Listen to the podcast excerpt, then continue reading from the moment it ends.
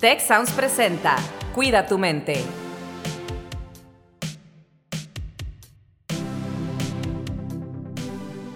Hola, ¿qué tal? Les doy la más cordial bienvenida a un episodio más de su podcast Cuida tu mente.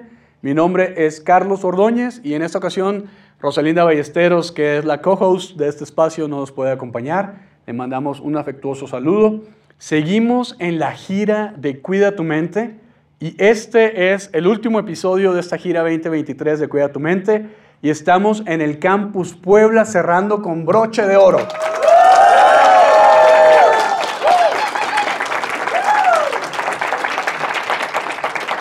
Un campus que me encanta, súper bonito, del TEC de Monterrey en Campus Puebla y con mucha gente aquí en la audiencia, en el público, para tratar un tema muy importante. Cómo definir mi propósito y mi plan de vida a mi edad. Y para hablar de este tema tenemos a Jorge Rocha, director del Campus Puebla. Jorge, ¿cómo estás? Muy bien, Carlos. Muchas gracias por la invitación y qué honor y qué privilegio estar aquí con toda la comunidad estudiantil. Muchas gracias.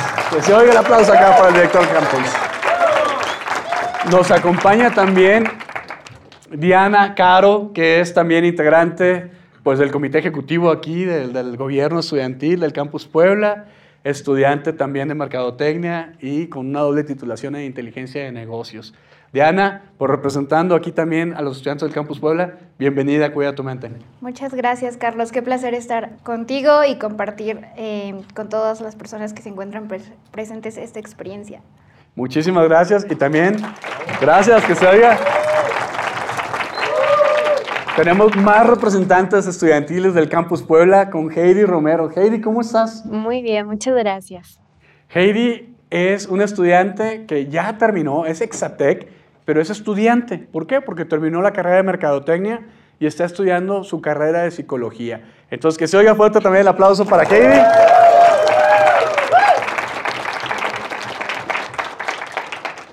Muchas gracias. Y vamos pues, entrar de lleno en este tema que es muy importante. ¿Por qué creen ustedes que es importante definir el propósito y el plan de vida de nosotras como personas? Y hablo siempre en genérico de personas, ¿no? Heidi, me llama la atención tu caso. Tú terminaste ya una carrera en mercadotecnia y ahorita estás haciendo otra en psicología. ¿Cómo fue ese proceso? ¿Cómo llegaste a eso? Que bueno, a todos nos ha pasado que cuando estamos en prepa y el pasito para dar a la universidad, pues a veces es como, que ¿qué voy a hacer? ¿Qué tengo que hacer? Y es, puede llegar a ser muy confuso. Entonces yo decidí entrar a Mercadotecnia y ya estando a un año de empezar la carrera, dije, ok, como que algo me falta. Algo me falta justo eso del propósito de vida. Yo me veía de una manera y Mercadotecnia me encanta y sí me acerca muchísimo, pero me hacía falta como esta parte que complementara todo. Entonces dije, bueno, ok, voy a meterme también a psicología porque siento que esto es lo que me va a ayudar a terminar como, o bueno, encaminar más mi propósito de vida. Entonces ahí fue cuando dije, ok, va, psicología. Y ya empecé a llevar las dos a la par. ¿Tienes algún statement, alguna frase así donde definas tu propósito de vida? Uy, pues así como tal que defina mi propósito de vida, no, pero siempre, siempre eh, lo de todo lo puedo en Cristo que me fortalece es algo que se ha mantenido en mí. Entonces, yo en ese momento dije que iba a ser complicado terminar las dos carreras al mismo tiempo, pero lo voy a lograr y pues a darle. Ahorita les comparto un poquito también de mi historia, pero quiero ir acá con Jorge. Jorge, tú hoy en día eres el director general del Campus Puebla. ¿Alguna vez estuvo ser director de campus en tu propósito de vida, en tu plan de vida? ¿O cómo se fueron dando las cosas para llegar a este punto? Sí, híjole, es un recorrido largo y se me hace que nos aventamos más de media hora. ¿eh? Eh, a ver, sí, sí estuvo. Y, yo diría, Carlos, que eh, ha, ha, sido un recorrido yo creo que de 25, 26 años, donde he ido descubriendo qué me apasiona en la vida. Y, hablando un poquito de algo que me repito todas las mañanas, eh, hay días bien sencillos, bien simples en la vida, pero hay días bien complicados. Y yo digo que algo que nos puede mover es encontrar qué nos apasiona, en dónde sentimos que trascendemos. Y les puedo prometer que nos vamos a cansar va a haber momentos incluso que estamos cerca del burnout. Pero, pero hay estrategias para recargar la energía y para volver a poner esa pasión en lo cotidiano, en el día a día. Y yo te diría que funciona muy bien. Y no para todos es lo mismo. ¿sí? Yo he invitado a un montón de estudiantes a ir a Punto Blanco. ¿Quiénes han ido a Punto Blanco de aquí? Levántenme la mano. Órale, bastantes. Los que no han ido, vayan, porfa. Es bien padre porque te mete, más bien, te saca de tu zona de confort. Te saca completamente de tu zona de confort. Y hay gente como yo que nos cuesta mucho trabajo bajar las revoluciones y sencillamente pensar en algo que te pueda focalizar en un punto y en un momento. Me cuesta trabajo, Carlos. ¿Qué me gusta hacer? Correr, trotar, caminar y eso me tranquiliza la mente así. Entonces cada quien podemos recurrir a lo que nos hace sentido.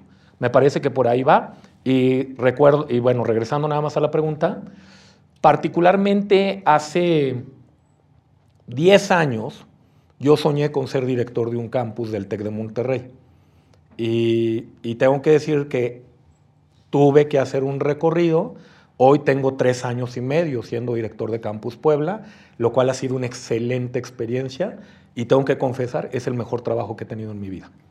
Dijiste cosas bien importantes que ahorita vamos a ir eh, atacando o hablando o conversando más durante el episodio, pero esto de calmar la mente, ¿no? En un mundo en el que vivimos en such a rush, ¿no? Todo el tiempo, go, go, go, apurados, sin parar lo hemos platicado en otros episodios que invito aquí al público y a su audiencia que, que, vaya, que regrese a los episodios que tenemos donde hablamos de todo esto, de la parte del autoconocimiento, de calmar nuestra mente.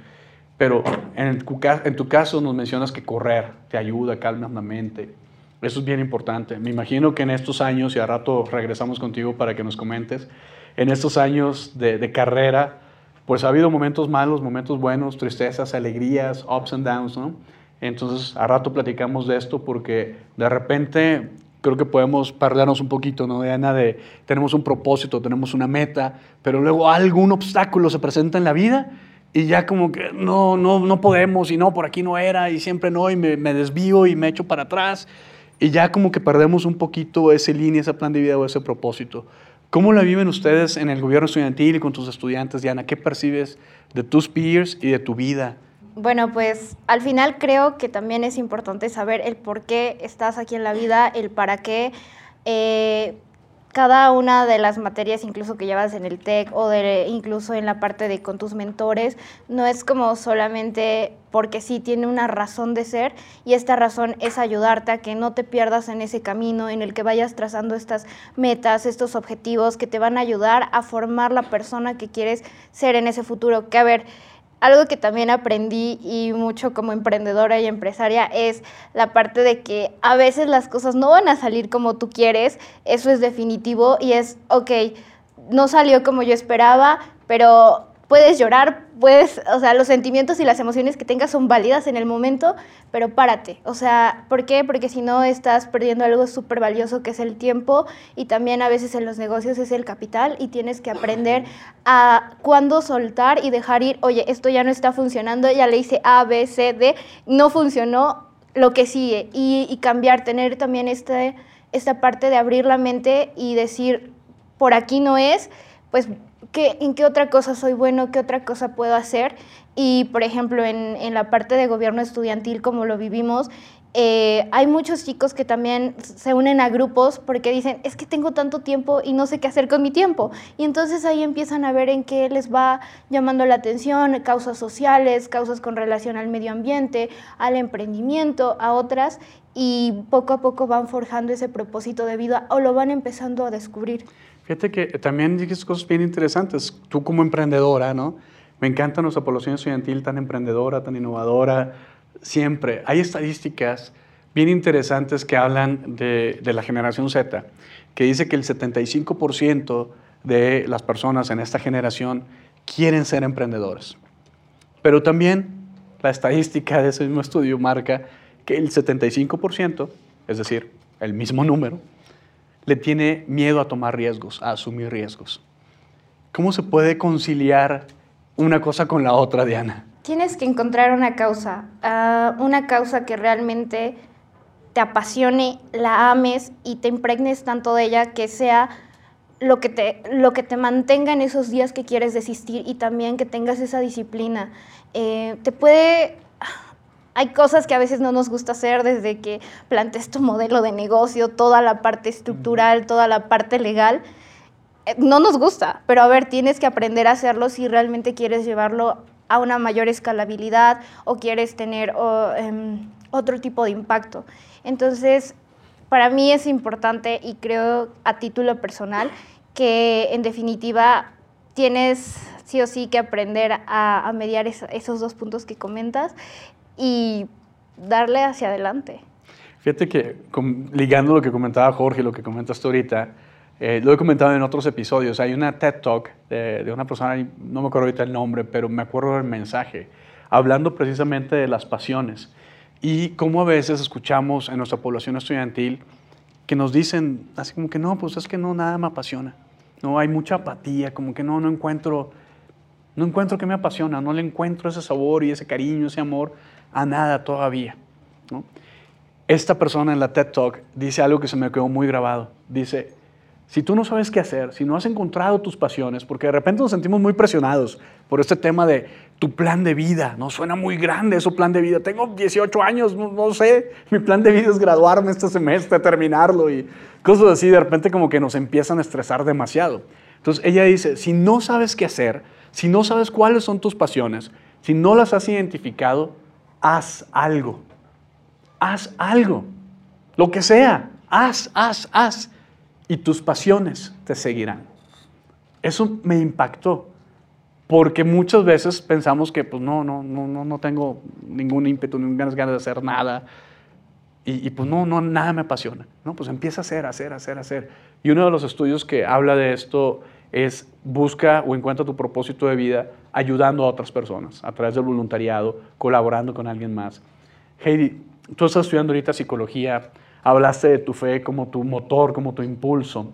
¿Cómo te ayuda esto y cómo crees que le puede ayudar a la demás gente que nos escucha eh, estos elementos de, tener una fe? Nosotros tenemos una dimensión espiritual en nuestro modelo de bienestar que no, no está relacionada a religión. ¿no? La espiritualidad desde el punto de vista de nuestro modelo de, bienestar integral no está relacionada con ningún, ninguna religión. ¿no? Para ti, ¿cómo la vives? Porque hablemos, no sé, de, de tu fe, de cómo esta fe te apoya para descubrir este propósito de vida día a día? A veces sí ha sido muy difícil el poder decir, ok, sí voy a lograr esto, sí es lo que quiero hacer, pero por otra parte es como que, ¿qué voy a lograr con esto? ¿Qué voy a lograr con la carrera? ¿Qué voy a lograr con, una vez que me gradúe, cómo voy a impactar la vida de otras personas? O sea, ¿cómo voy a poder ayudarlas con esta carrera o con ambas carreras? Entonces, cuando estoy ahí, cuando se me juntaban los dos parciales de las dos carreras, era como, ya, hasta aquí y luego decía, no, ok, sí puedo, sí lo voy a lograr porque el resultado está más allá de lo que está pasando ahorita. Es más allá de todo lo que ahorita me está estresando, que no estoy viendo como algo ya el impacto, como el resultado de, sino esperar y decir, ok, va a, valer, va a valer la pena el esfuerzo porque el resultado va a impactar a muchas vidas. Entonces, eso me mantuvo. Wow, pues Jorge, yo me imagino que tú como director de campus, de un campus tan grande como Puebla, eh, siendo, la, siendo responsable de, pues no solo del staff, de la facultad, sino de miles de estudiantes, ¿no? Eh, tú decías que en, en, tu plan de vida estaba el ser director de campus algún día. Platícanos un poquito de cómo fue ese camino, brevemente, ¿no? De esos ups and downs, de esas cosas que a lo mejor en algún momento te dijeron, no sé, ¿valdrá la pena? Como decía Heidi ahorita, ¿vale la pena? Y que evidentemente estás aquí hoy la respuesta fue sí valió la pena. Pero ¿cómo fue ese proceso? ¿Cuáles son las cositas que a lo mejor como estudiantes o como profesionales nos pueden como que descarrilar un poquito de este propósito que nos hablan Diana y Heidi? Me tengo que regresar a algo que dijiste hace rato. Eh, a ver, hay veces, y, yo lo alcanzo a observar, y si recuerdo cuando tenía 22, 23 años de edad, eh, me preguntaban mucho, ¿y qué sigue? ¿Qué te gusta? Y siempre escuchaba recomendaciones de alguien. Y las recomendaciones me confundían, Carlos. Y no sé si les pasa, pero a mí me confundían. porque además eran diferentes y eran opuestas, ¿no? Y complementarias. Y en ese momento yo, yo la verdad es que me preguntaban, ¿qué te gusta? ¿Qué quieres hacer? ¿En qué eres bueno? Y tengo que reconocer que no tenía una respuesta. Me bloqueaba completamente. Y me pasó algo muy padre porque alguien una vez me preguntó, ¿y si empiezas por lo que no te gusta? Y la verdad es que formulé una gran lista. Y luego me preguntó esa misma persona, ¿y qué sí te atreverías a hacer?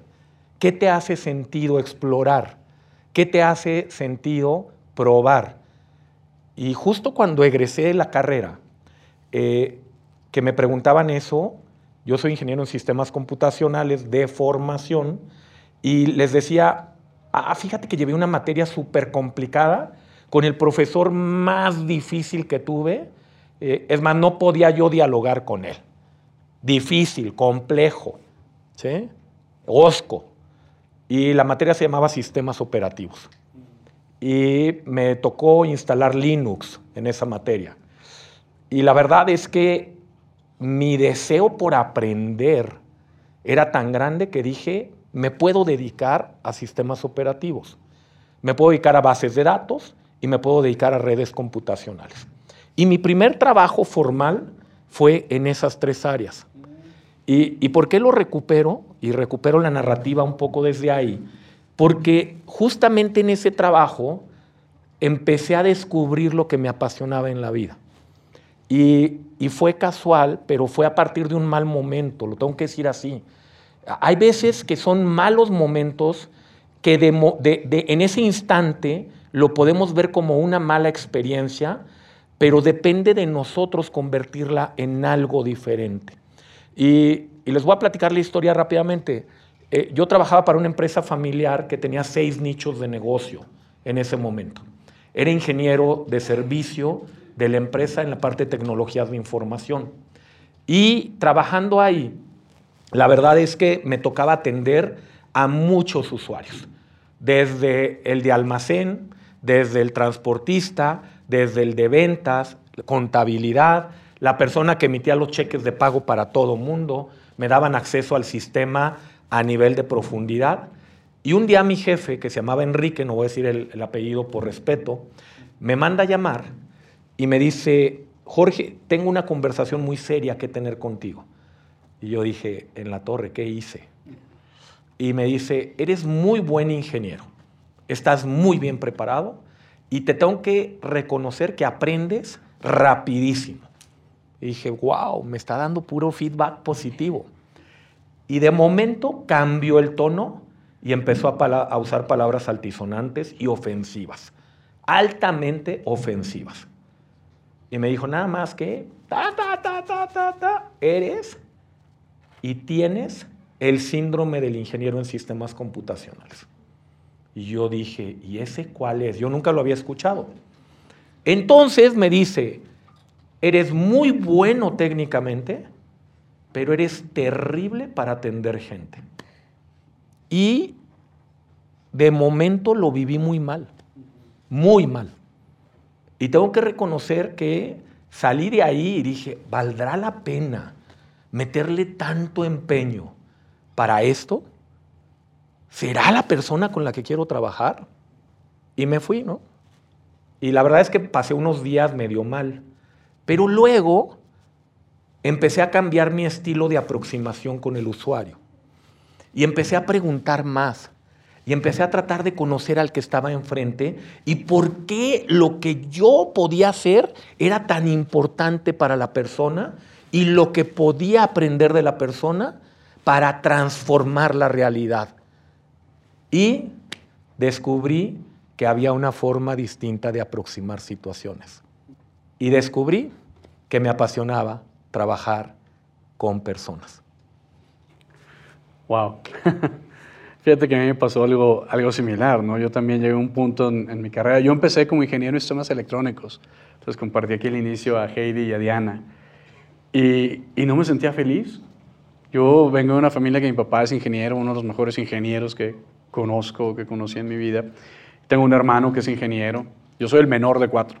Entonces yo veía a mis hermanos, me llevan 7, 8 y 9 años. Entonces cuando yo entré a la carrera ellos ya habían salido, ¿no? Eh, y ya estaban trabajando y todo.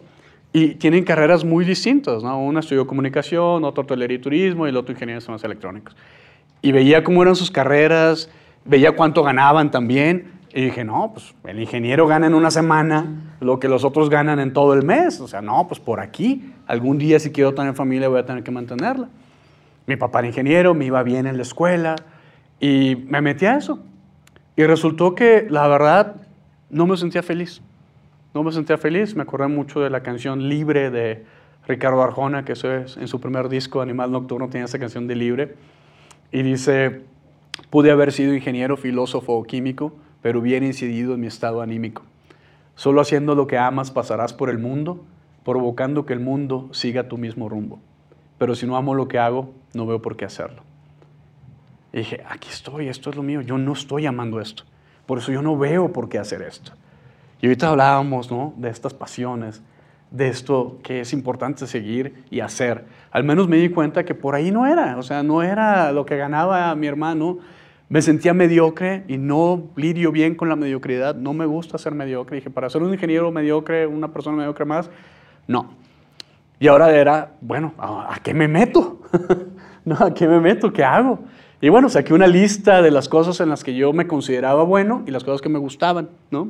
Y luego las entrelacé y dije, ¿en dónde puedo obtener la mayoría de esto? Y salió que algo así como acá, como Diana y, Heidi, en ese momento no había dobles grados, pero yo dije, ah, mira, en comunicación o en relaciones internacionales. ¿Por qué? Porque me di cuenta que me gustaba más trabajar con gente que trabajar con máquinas. Y dije, estas dos son. Y algo parecido a lo que está haciendo Heidi. Yo dije, estudio comunicación, luego termino relaciones internacionales. No la terminé, pero lo que hice fue después una maestría en comunicación internacional.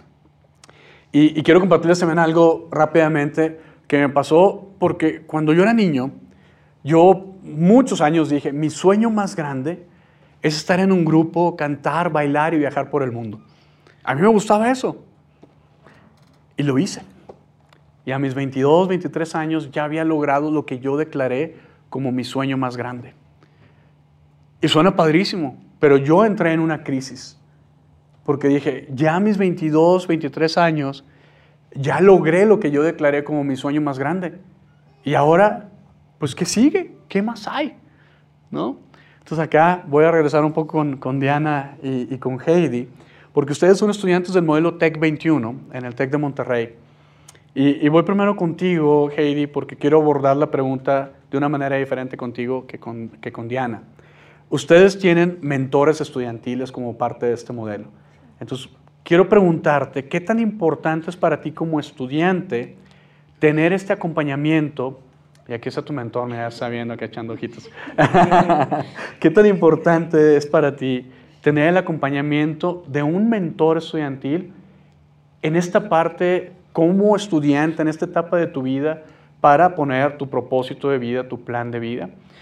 Y similar para ti, Diana, va a ser la pregunta ahorita que nos conteste Diana, pero quiero aprovechar tu expertise en la parte de emprendimiento, ¿no?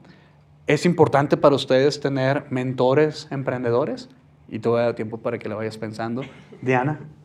Bueno, sí, es muy importante tener a alguien que te vaya guiando en el camino. Desde el momento en el que entras, como mencionaba hace rato, el pasar de prepa a universidad y decidir la carrera y todo puede ser muy, pues muy confuso. Entonces, el tener a alguien que te vaya guiando y diciendo como que ve por este lado, ahora vamos a intentar por este lado, no solo en el ámbito profesional, sino personal. Habían días en los que yo le decía a Lalo, necesito un consejo, necesito algo, y él estaba ahí. Entonces, que me fuera ayudando en todos estos años, sí me ayudó muchísimo y tuvo mucho impacto en todo, en todo, en el escoger otra carrera, en ejercer también la carrera, en todo. O sea, él ha estado ahí y no solo él, sino he tenido muchas más personas que aparte de mentor estudiantil han estado presentes en mi carrera y me han ayudado muchísimo como mentores de vida.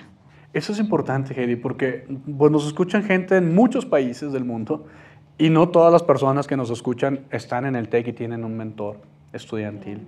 Entonces, ¿sí le recomiendas buscar mentores, coaches de vida? Sí, sí, definitivamente sí. Es algo muy padre que implementaron en Tech 21 y que sí nos ha ayudado muchísimo desde el inicio hasta el final de la carrera, porque literal van de la mano contigo en todos los pasos y si algo se complica, están ahí para apoyarte.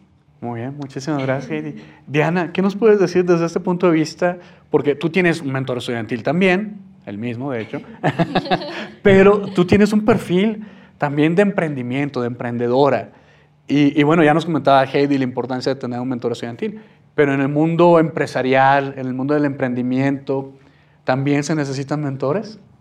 Sí, claro, no, a ver, no sé todo, hay cosas que, o temas en los que a mí me toca pedir ayuda, oye, no sé, por ejemplo, un mentor de, desde armarte tu pitch y es de, a ver, cómo te mueves, el tono de voz y demás y al final también vas aprendiendo que las personas van sumando a tu vida, te van ayudando y todo este feedback que te van dando es para que tú lo tomes de la mejor manera también y solo lo que te sirva también si lo quieres tomar. Eso ya es un libre albedrío, eh, sus consejos y demás. Y estos consejos también, a ver, eh, ellos han recorrido o han tenido una trayectoria, te lo dicen para que tú no vayas a incidir en ese, en ese mismo... Em, pues vaya problema o caer en, lo que ellos ya pasaron en su, en su trayectoria y hacerte el camino más liviano y decirte, oye, ya lo hice, pero mira, a mí no me funcionó, tal vez si tú haces estas modificaciones, puede que a ti te funcione. Eh, y es muy importante eh, vas con, al menos como emprendedor, pues vas eh, conociendo a diferentes personas, distintos perfiles, desde he tenido mentores que son ingenieros, mentores que son de otras carreras muy diferentes a las mías, pero también me enriquecen este perfil porque me dan una perspectiva distinta a lo que no estaba viendo y alguien me está dando este feedback para que yo pueda eh, pues saber hacia dónde dirigirme y sobre todo pues eh, tenga mayor claridad de lo que quiero hacer y sobre todo porque ellos básicamente ya han recorrido más camino a veces que yo. La mayoría de mis mentores son personas eh, mayores a mí y pues también incluso creo que tus amigos también se vuelven esos mentores porque te dan ese acompañamiento e incluso este coaching de que cuando quieres desistir y es de no, sí puedes y vas y, y yo creo en ti y ahí están apoyándote, entonces también se vuelven estos parte de, tus mentores de vida que vas siempre eh, agregando a, lo largo de tu trayectoria en este mundo. Pues buenísimo, lo que estoy entendiendo, escuchando aquí de todo esto es que se vale pedir ayuda, se vale acercarse, está bien, ¿no? Ya llegamos a la etapa de cierre del episodio. Jorge, me gustaría darte la palabra y, y darles después la palabra a Heidi y Diana, preguntándoles si hay algo que quisieran compartir, que, que no han compartido y que quisieran que nuestra audiencia se llevara? A ver, e, es que hace rato no terminé de responderte en realidad, pero ahorita conectando con lo que acabas de preguntar y con lo que comentaban tanto Heidi como Diana. A ver, eh, eh, el tener un mentor eh, me parece que es relevante y, y yo, es más, yo me atrevería a decir no uno. Puedes tener múltiples mentores de vida y y puedes saber quiénes están ahí y desde tu decisión personal, desde mi decisión personal, buscar el recurso del mentor. Pero en la vida me ha pasado en momentos clave que hay gente que conecta con una empatía de profundidad conmigo y que se acerca y se aproxima en el rol de mentor. Y tengo que confesar queridas y queridos estudiantes, que no siempre lo he vivido bien, que he dicho, ¿y este metiche qué anda haciendo aquí? ¿Quién lo invitó? ¿Quién le invitó a decirme a mí que ve esto o a cuestionarme? Y les tengo que decir que ya con las canas y el recorrido andado, hoy puedo decirles que la mayoría de esas personas que se atrevieron a conectar conmigo, a confrontarme, a cuestionarme, a preguntarme en lo profundidad, son las personas que más admiro en la vida. Y las admiro profundamente porque se atrevieron a ser disruptivos en, en el relacionamiento, pero además en el relacionamiento, en lo que veían en mí que conectaba con ellos. Y he aprendido más de esas experiencias que cuando alguien me dice, sí, Jorge, vas bien, échale. Honestamente, eso ha sido más valioso y ha sido transformador. Y, justamente ha habido momentos en mi trayectoria y en el camino para llegar al día de hoy a donde me encuentro, que ha sido a partir de esa confrontación lo que me ha llevado ahí. Y, eso, hoy viéndolo en reversa, es fantástico porque, porque habla de comunidad, habla de interés, habla de relación interpersonal, de atrevimiento, pero habla de tomar riesgos. Porque ellos tomaron un riesgo, ellas y ellos tomaron un riesgo cuando se aproximaron a mí y transformaron el entorno, cuestionaron el status quo. Y tengo que decir que hoy, hoy puedo pensar en múltiples nombres de personas que me han hecho un gran bien sin que nadie se los pidiera.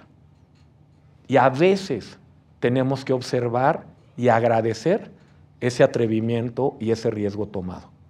Es con lo que quisiera cerrar. Ah, bueno, pues yo con lo que quisiera cerrar es, no esperen el momento perfecto para hacer las cosas, empiecen a buscar lo que les gusta, empiecen a buscar desde, no sé, meterse a un taller, eh, acercarse a amigos que ven que están haciendo muchas cosas, cómo los pueden involucrar en algo que a ustedes les gusta, les llene como personas y poco a poco van a ir descubriendo este propósito de vida.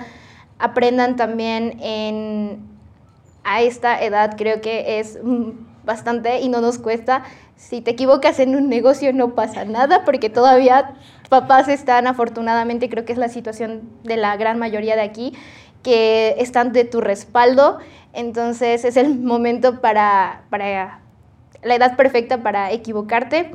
Em, y por último, también rodense de personas que les sumen, personas que, que, les apoyen, tanto en los buenos momentos como en los malos momentos. Busquen personas que sepan más que ustedes porque son las personas que les van a obligar y a ustedes a crecer, a aprender y lo que no les sea funcional, desapréndanlo, vuelvan cuestionense, cuestionen absolutamente todo. Esto realmente es lo que quiero, esto realmente me está sirviendo. No, si no te sirve, hazlo a un lado y aprende algo que sí te vaya a servir en tu vida.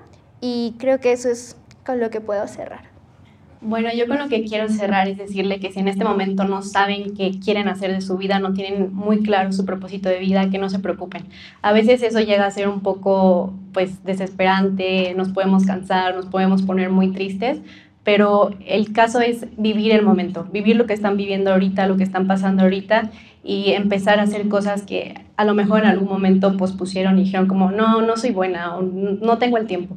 Decir, ok, voy a intentar hacer esas cosas que he pospuesto por mucho tiempo y a lo mejor de ahí encuentro algo que puede funcionarme para mi propósito de vida. Igual como mencionaban, eh, rodearse de personas que les puedan hacer mentores de vida, tanto profesional como personal. Si hay alguien que dices, ok, quiero ser o hacer lo que está haciendo tal persona, acércate, pregunta. Eh, ve si es eso lo que realmente quieres e intenta, intenta, intenta, intenta hasta que encuentres una o muchas cosas que te apasionan. Pues muchísimas gracias, Diana, Jorge, Heidi. La verdad me llevo muchas cosas de este episodio y, y si la resumo, me encantó una frase que, que dijo así media discretamente Diana, que le habían dicho a alguien, ¿no? Es yo creo en ti. Creo que eso es bien importante. A veces nosotros no creemos en nosotros mismos, ¿no? Pero que alguien crea en ti te da esa esperanza. Y, y de estos ups and downs y estas personas que a veces se meten esos metiches en la vida y todo, que resignifiquemos esos buenos, malos momentos y esos retos que a veces, que a veces nos enfrentamos. Si podemos resignificar eso, acá nuestra psicóloga va a aprender también de eso, resignificar estos momentos es importante, ¿no? Y encontrar esas personas que nos hablan con la verdad de nuestra vida. No esas personas que nos dicen lo que queremos escuchar, sino lo que muy probablemente necesitamos escuchar y que nos incomodan y que nos sacan de esa zona de confort, porque ahí es donde está el crecimiento. Pues muchísimas gracias y les esperamos en un próximo episodio de Cuida tu mente. Si quieres conocer más sobre cómo cuidar tu salud, te invitamos a escuchar Hola de Salud. La prevención hoy es parte del tratamiento. El podcast en el que nuestros expertos te darán consejos para vivir de manera sana, equilibrada y feliz. Felicidad, ese sería un objetivo último. Escúchalo en Spotify, Apple Podcast y Google Podcast. Gracias por escuchar un episodio más de Cuida tu mente. Productora ejecutiva de Tech Sounds, Liz Siller. Productora de Cuida tu mente, Itzel Escareño. Anfitriones, Carlos Ordóñez y Rosalinda Ballesteros. Postproducción, Max Pérez y Marcelo Segura. Les invitamos a escuchar el siguiente episodio de Cuida tu mente y el resto de los programas de Tech Sounds en Spotify, Apple Podcasts, Google Podcast, Amazon Podcast y tech.mx diagonal tech-sounds.